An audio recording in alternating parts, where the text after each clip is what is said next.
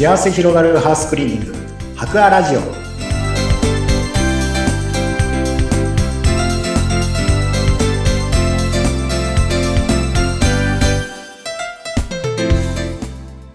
こんにちは。株式会社ハッカーの糸井健二です。こんにちは、インタビュアーの山口智子です。えさて、糸井さん、あの、お掃除についてのお話をこれまでもたくさんしていただいたんですが、はい。い、よいよもう11月半ばということは12月に入ってもう来年新しい年を迎える時期、やっぱり掃除といえば大掃除ですよね。そうですね。はい。またまたやってまいり。なってきましたね。はい。ハウスクリーニングのやっぱり業界もすごく忙しい時期なのではないですか？まあ、本当におっしゃる通りで、1年の中で一番、あの、ピーク、繁忙期は、この12月、11月後半から12月っていうのはもう、おそらくどこの会社もそうじゃないかなというふうに思いますね。うん。あの、うん。大掃除というと、まあ、やる場所、まあ、つまり、家中なわけですけども、ええどうなんですか？お客様が頼まれるパターンとしては、家丸ごとっていうパターンもあるのか？それとも、割とここの部分が注文が多いですというのがあるまあ傾向ってあるんですか？まあ、家丸ごとっていうパターンも、当然毎年そのパターンでお願いしていただいているお客様も多数いらっしゃいますしうん、あとやっぱり自分ではなかなかできないなっていう、いわゆるこうレンジフードとかですね、そういったところの中のお願いも、あの、多く集まってくるのが年末ですね。なるほど。そうですよね。いや、本当にスタッフの皆さん大忙しなんだろうなと想像つきますけれども、はい。これ、あの、まあ、もちろんね、ハウスクリーニングにも全部頼んじゃえ、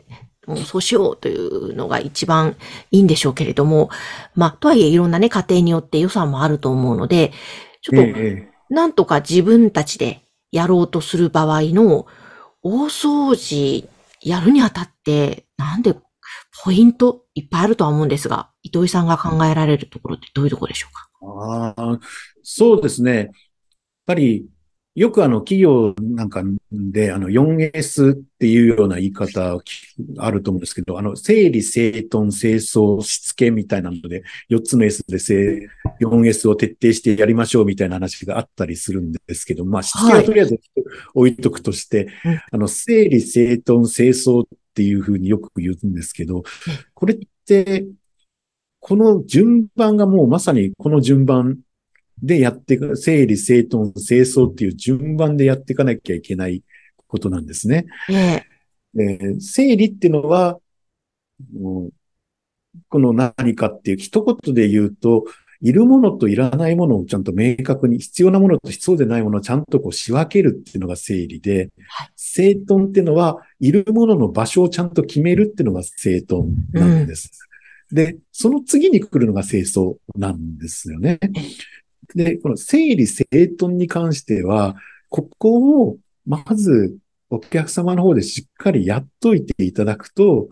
あの、お掃除は逆に言うとすごく最後のところの部分になるので、あの、片付けとかしながらとか、お掃除するとやっぱり大変だったりするじゃないですか、一般の家庭でもですね。はい。もう整理して整頓してから掃除っていう、この順番でやっていかないとやっぱり大変ですし、それができてない状態で丸ごとお願いしますって言われたら、当然お金はか高くなっていってしまうんですよね。はい。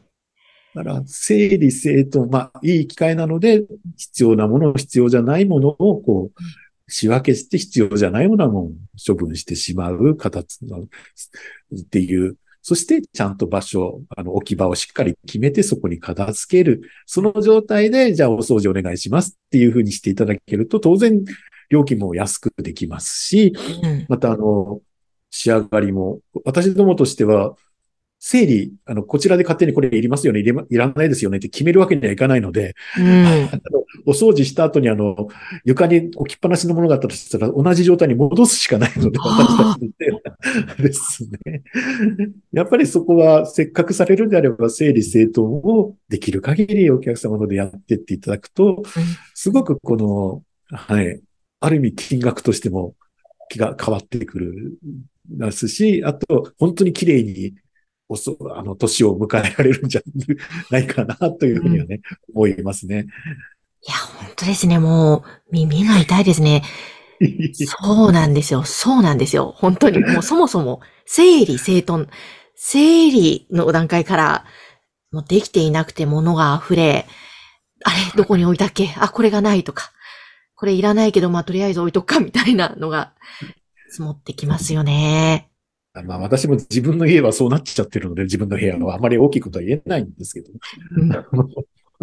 でもそうですよね。そうなりがちですよね。えー、でも確かに本当気持ちよく新年をね、迎えるためには、その辺も今日は掃除をする日だと決めてやるのはありなんでしょうね。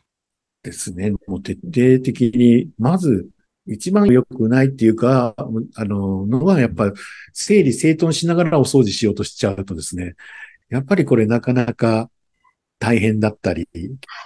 掃除しながらあれ、なんかいろいろ出てきて、ついついそれを見返してみしまって、はい、これなんだっけ？あ、こんなことあったなって結局掃除ができなくなっちゃうみたいな。はい、あるあるですね。あるあるだと思うんですけど。なので、本当にまずもう整理してしまうって決めたらもうまず整理してしまって、うん、で、整頓、しっかり置き場を決めてそこに片付けて、それからお掃除っていう流れっていうですね。まあ基本ではあるんですけど、それを本当にちゃんと、あの、同時並行させないってことですね。そうですね。いや、本当にそうですね。あの、あるあるですね。アルバムとかなんか昔のなんか資料とか出てきたら、あ、こんなことあったなとか、あ、このアイデアいいなとか、なんかちょっとメモしとまたそれで時間取られちゃったりとか。あるあるですね。あるあるですよね。本当だ。もう今日は整理整頓なんだからという、ちゃんと芯をぶ ぶれさせないことが大切ですね。そうですね。はい。そっか。やっぱり、まずそこをやってからの掃除だと、割とじゃあそうか。そうすると結構スムーズなんでしょうね、掃除が。そうですね、スムーズです。当然、かかる時間も短くなる分、こちらも安くできますし、うん、やっぱりそれだけ、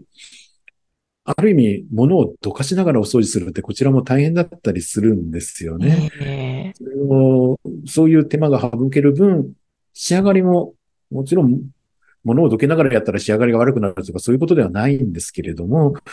ぱり見見た目もすごく綺麗になっていきやすいですんで、うん、そこはお客様でできるところはしっかりと整理整頓に関してはやっていただけると一番いいかなっていうふうには思いますね。なるほど。まあ、あとその、さっきおっしゃったレンジ周りとかで、換気扇周りですか？そういうのも多いっておっしゃった。はい、まあ、そういう部分はもうなかなか自分ではやりにくかったりするからもうプロに丸ごとお願いしたりっていうのでいいんですかね？そうですね。やっぱり今のレンジフードっていうのはなかなか構造も複雑だったりとかしますし、うん、分解して付け置き洗いしてっていうことはもちろんご自身でもできるようにはなってますけれども、うん、なかなかそれって手間のかかることだったりとか、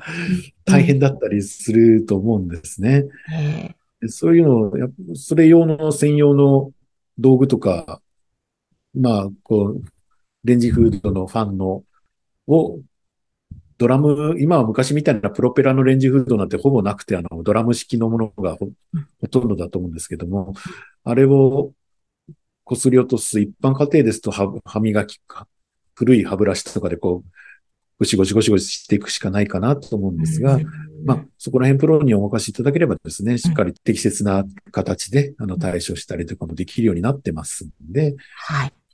仕上がりも当然私どもはプロですんで、あの、細かいところまで綺麗に仕上げることできますんで、うん、そこら辺自分でやるのは大変だなと思う方は、お願いしていただければなというふうに思います。いや、本当そうですね。あの、もうレンジフード周り、自分で前やろうとして頑張ったんですけども、挫折して、これぐらいでいいや、みたいな、ちょっと、もう、で、ちょっとベトベトしていく、まあいいか、みたいな感じで終わっちゃったので、やっぱこれはプロの手を借りたいなってすごい思ったので、ね、そういうところはお任せするのも大いにありですね。はい。うん。ありだと思います。はい。ということで、もう忙しい時期に、まあ皆さん自身も入られると思います。そしてハウスクリーニングの業界も繁忙期になるということですが、ぜひ気持ちよくお掃除していただいて、新年を皆さん迎えてください。この糸井さんの会社、株式会社ハクは、ホームページは番組の概要欄に掲載しております。ぜひそちらからいろいろご相談してください。糸井さん、今日もありがとうございました。ありがとうございました。